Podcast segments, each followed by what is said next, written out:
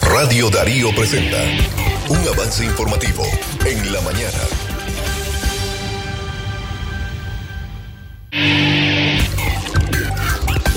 Hola, buenos días amigas y amigos que sintonizan esta hora de la mañana Radio Darío. Les saluda Fernanda Vargas Pozo y este es un avance informativo de libre expresión.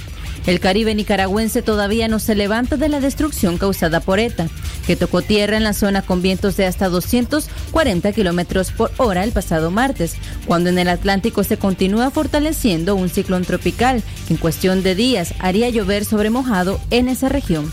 Ahí casi 10.000 hogares sufrieron daños y los comunitarios lanzan llamados desesperados porque padecen hambre e incertidumbre por lo, todo lo que perdieron.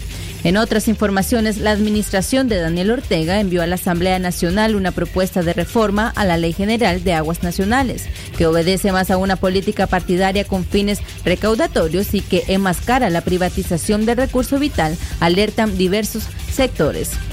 Y bien, y por último, la Fundación Violeta Varios de Chamorro publicó el informe mensual de violaciones a la libertad de prensa perteneciente al mes de octubre del año 2020, titulado Leyes represivas contravienen los estándares internacionales sobre la libertad de expresión, en el cual registran 42 ataques a periodistas y medios de comunicación, siendo la Policía Nacional la principal responsable de violaciones al acceso de la información. Más detalles de estas informaciones hoy a las 12.30 del mediodía en Libre Expresión. Les informó Fernanda Vargas Pozo. Buenos días.